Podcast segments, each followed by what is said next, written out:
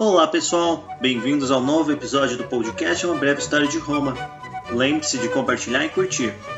Bom, nos episódios anteriores nós analisamos o mito de Rômulo e Remo, a obra Eneida e seu autor Virgílio. Também vimos o andamento da arqueologia e história no que se refere à fundação de Roma. Agora falaremos sobre o que aconteceu depois do sumiço do mítico Rômulo e sobre a fundação da monarquia romana, com os famosos sete reis de Roma. Nesse episódio focaremos nos primeiros três e no seu significado simbólico para os romanos. Bom, primeiramente eu vou começar com o desafio. Feche os olhos, pense em Roma antiga e me diga o que vem em mente. Pronto? Ok. É seguro dizer que você provavelmente imaginou ou um legionário romano com a sua tradicional armadura, ou Coliseu e seus gladiadores, ou pessoas usando togas brancas num fórum, ou até uma montoeira de estátuas de deuses copiados dos gregos antigos. Então, o que está na base desses estereótipos romanos? Estereótipos esses que os próprios romanos criaram e incentivaram em seus mitos e ao longo da sua história e literatura. Bom, militarismo, religião e um misto dos dois, representado pelos senadores de toga, uma cultura aristocrática secular.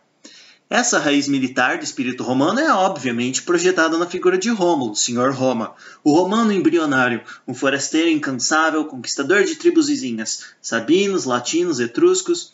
A guerra, na biografia de Rômulo, é um evento infindável. Porém, se Rômulo servia de explicação aos romanos quanto à sua origem militarista, como eles explicavam para si a origem da sua cultura, religião, costumes seculares? Bom, Aí entra o mito dos sete reis de Roma. Utilizaremos como fonte histórica primária o Tito Livio, aquele escritor do primeiro episódio. Bom, foram encontradas em 1899, numa escavação sob Fórum de Roma, uma inscrição na pedra preta com a palavra rex, rei em latim, embora escrito lá numa versão arcaica. A datação dessa inscrição é bastante difícil de mensurar com exatidão. Porém, é seguro dizer que se origina de um período entre 700 até 400 a.C. Podemos tirar dessa descoberta arqueológica a seguinte conclusão: havia reis em Roma.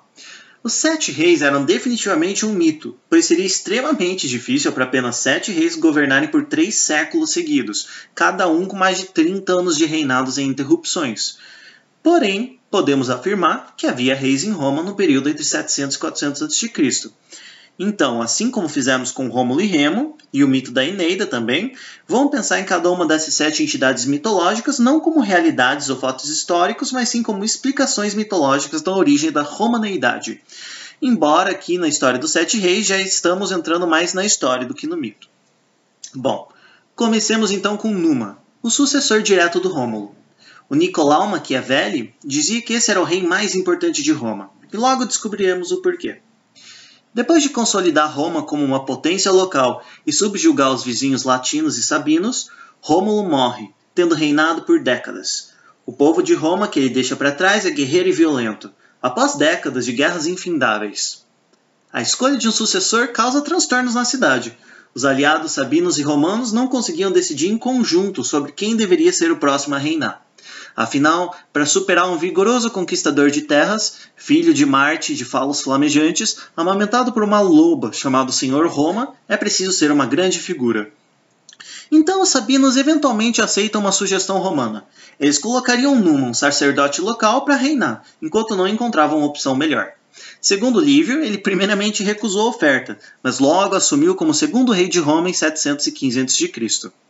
Numa era o absoluto oposto de Rômulo desde o começo. Ele não era feito a posses materiais, não tinha propriedades, era avesso à violência, ao lucro e ao luxo.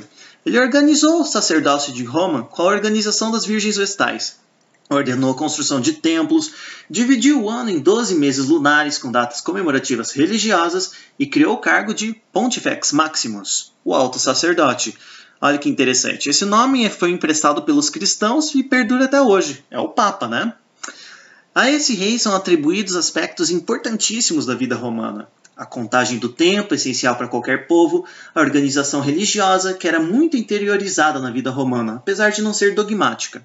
Devemos lembrar que Roma, nessa época, não passava de alguns vilarejos com poucos milhares de pessoas. A religião serviu de aspecto unificador para esses vilarejos. Se Rômulo servia como resposta romana a todas as questões militares, Numa servia para as religiosas. Para Maquiavel, que citamos no começo, o Numa transformou, através da religião e do que ele chamava medo de Deus, os desgarrados de Rômulo em uma civilização. Uma civilização que, com uma religião em comum, se tornaria mais eficiente militarmente. Numa reinou, segundo o mito, 43 anos, bem duvidoso, né? 715 até sua morte 673. Ele havia herdado de Rômulo um amontoado de guerreiros que não conheciam a paz há décadas e deixou para seu sucessor uma cidade organizada, religiosa, pacífica de pastores que não conheceram a guerra por mais de 40 anos. O clima de paz acabaria já com seu sucessor.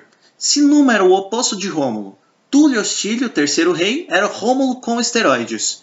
Ele via com maus olhos a noção dos romanos serem pastores pacíficos e religiosos, considerando que isso tornaria a cidade vulnerável em meio às aldeias vizinhas sempre hostis. Com isso em mente, Hostílio buscou uma boa guerra para reinvigorar o exército romano. Ele encontrou um alvo perfeito em Alba Longa, a cidade latina que deu origem a Rômulo. Ele inclusive inventou uma história para justificar a guerra, de que os romanos haviam sido agredidos e só estavam se defendendo. Os dois exércitos se alinharam, prontos para combater, quando o líder de Alba Longa, Médius, discursou para Túlio, dizendo que as duas cidades, tão próximas em língua, cultura e fé, não podiam lutar entre si, isso os tornaria vulneráveis aos poderosos vizinhos etruscos. Então ele propôs um duelo para decidir o destino da cidade ao invés de uma batalha, e ainda assim os dois poderiam manter os exércitos intactos. Túlio Astírio aceitou. O duelista romano, Horácio, venceu, e Roma se impôs e subjugou a cidade vizinha. Médios, entretanto, ainda tinha um exército e desejava libertar o seu povo do jugo romano. Ele conspirou em conjunto com a cidade etrusca de Vei, poderosa inimiga do norte de Roma, para que os atacassem. E quando os romanos invocassem os soldados de Alba Longa para apoiá-los, eles desertariam, deixando o flanco direito romano exposto para os ataques etruscos. E assim aconteceu. Os albanos fugiram na hora da batalha, e os soldados romanos entraram em choque. Hostílio, pensando rápido, discursou aos seus soldados que era um plano dele desde o começo. Os albanos apenas estavam indo atacar os etruscos pelas costas. Os soldados romanos acreditaram e, animados com o prospecto, destruíram o exército de Veio.